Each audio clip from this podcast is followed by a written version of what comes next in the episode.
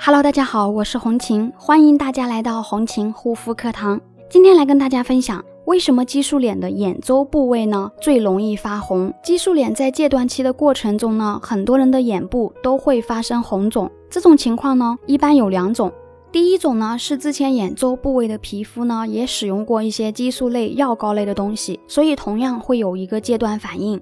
第二种情况呢，是因为在戒断期的过程中。面部呢会有炎症性的水肿弥漫，眼周皮肤呢它是比较脆弱以及敏感的，也会引起眼周的反应。那一般眼周的恢复周期呢也在七到二十八天左右，先是水肿以及发红。如果说眼周的皮肤它除了水肿以及发红啊，同时呢还伴随着发烫，那么在这个时候可以用纸巾。包着冰镇过的矿泉水啊，给予皮肤的一个物理降温，每次五分钟即可，一天呢不要超过三次。